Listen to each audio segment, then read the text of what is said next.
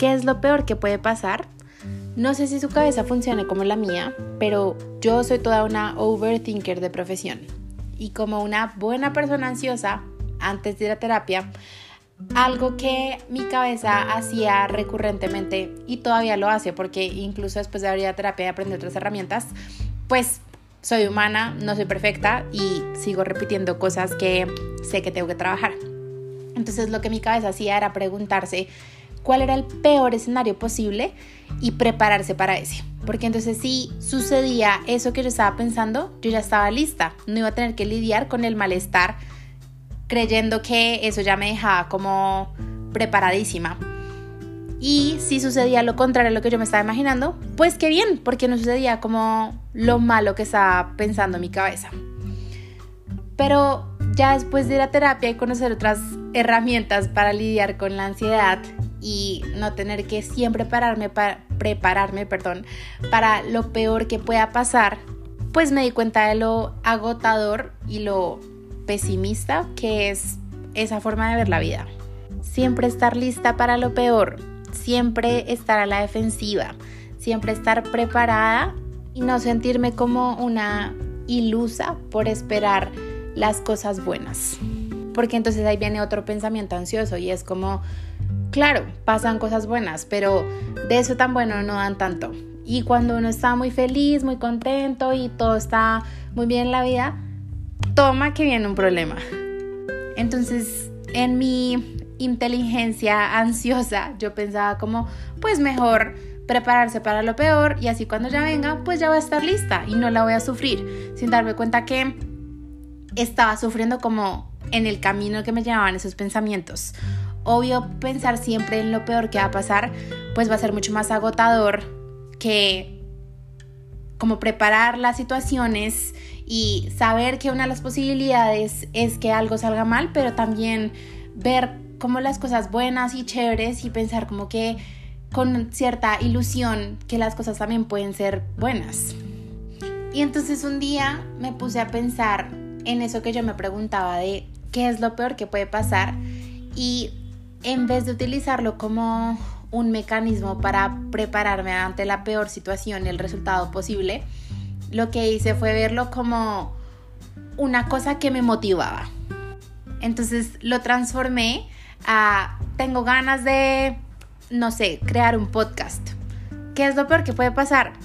Que de pronto nadie lo escuche, pero pues yo voy a seguir viva, sana, salva, intacta, mi inteligencia sigue estando, mi valor sigue estando, como que no es el fin del mundo. ¿Qué es lo peor que puede pasar si saco una merch? Que nadie la compre, pero ¿y qué pasa si la gente si la compra? ¿Qué pasa si les gusta? ¿Qué es lo peor que puede pasar? Otro ejemplo, ¿qué es lo peor que puede pasar? Y acaba un medio chisme. ¿Qué es lo peor que puede pasar si me voy a vivir sola? Pues que o no me guste o no pueda hacerlo o como que me tenga que volver a la casa de mis papás y por diferentes razones que de pronto más adelante les contaré, me estoy devolviendo a vivir a la casa de mis papás. Entonces ya viví un tiempo sola, viví dos años sola y ahora me estoy devolviendo con mis papás y no es el fin del mundo. Para mí, cuando me vine a ir sola, como que de pronto si era un paso muy grande y muy definitivo y de pronto no puede ver como el volver a la casa de los papás como un retroceso, pero no fue mi caso, sino como que alivio no tener un sitio donde volver, a donde se puede no sé, recuperar, donde puede trabajar otras oportunidades, donde puede hacer otras cosas y saber que no tiene como esa red de apoyo. Entonces, ¿qué era lo peor que voy a pasar? Pues que me devolviera a la casa de mis papás. ¿Y qué pasó? Me devolví. ¿Y qué pasó? Sigo sana, salva, intacta y mi vida sigue estando bien. Y todo esto para que tú también te hagas la pregunta, ¿qué es lo peor que puede pasar? Pero no para que te prepares como para la batalla y estés lista o listo para todo lo malo, sino para que te animes a intentar cosas nuevas.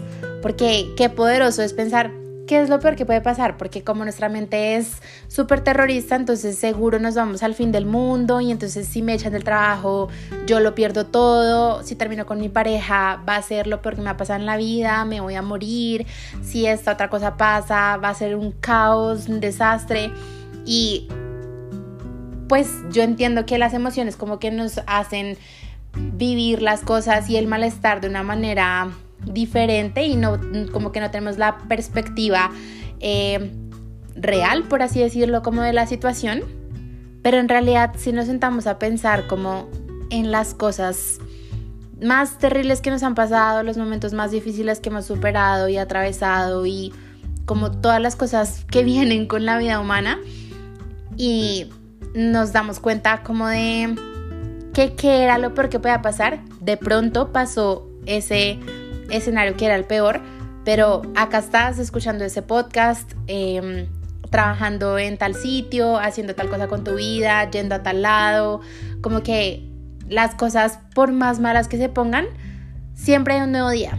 Siempre hay algo nuevo que hacer, siempre hay algo nuevo que probar, siempre hay alguien nuevo que conocer, siempre hay alguien nuevo que amar, como que siempre hay algo más. Y eso es lo que deberíamos pensar y hacer como ese cambio de chip de qué es lo que puede pasar. Eso también fue algo que aprendí a raíz de mi despedida del trabajo. Y es, yo llevaba unos meses trabajando, no, pensando en renunciar. Y mm, con mi psicóloga estábamos tratando el tema de qué es lo peor que puede pasar, qué pasa si, este trabajo ya no está en tu vida. Y como que poníamos todos los escenarios y la verdad es que ninguno era tan terrible, pero mi ansiedad era tanta que no me permitía dar el paso de renunciar. Hasta que la vida tomó la decisión por mí y me echaron. Y yo dije como, wow, esto era lo peor que podía pasar.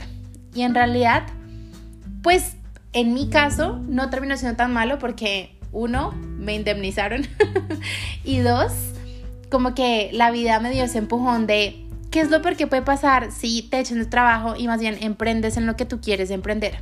¿Qué es lo peor que puede pasar si te echan de tu trabajo y más bien te dedicas a ti porque llevabas dos meses consumida en otras cosas que verdaderamente no eran tan importantes para ti? Entonces, por eso esta es la invitación a que pensemos el qué es lo peor que puede pasar como algo que nos motive, que nos emocione.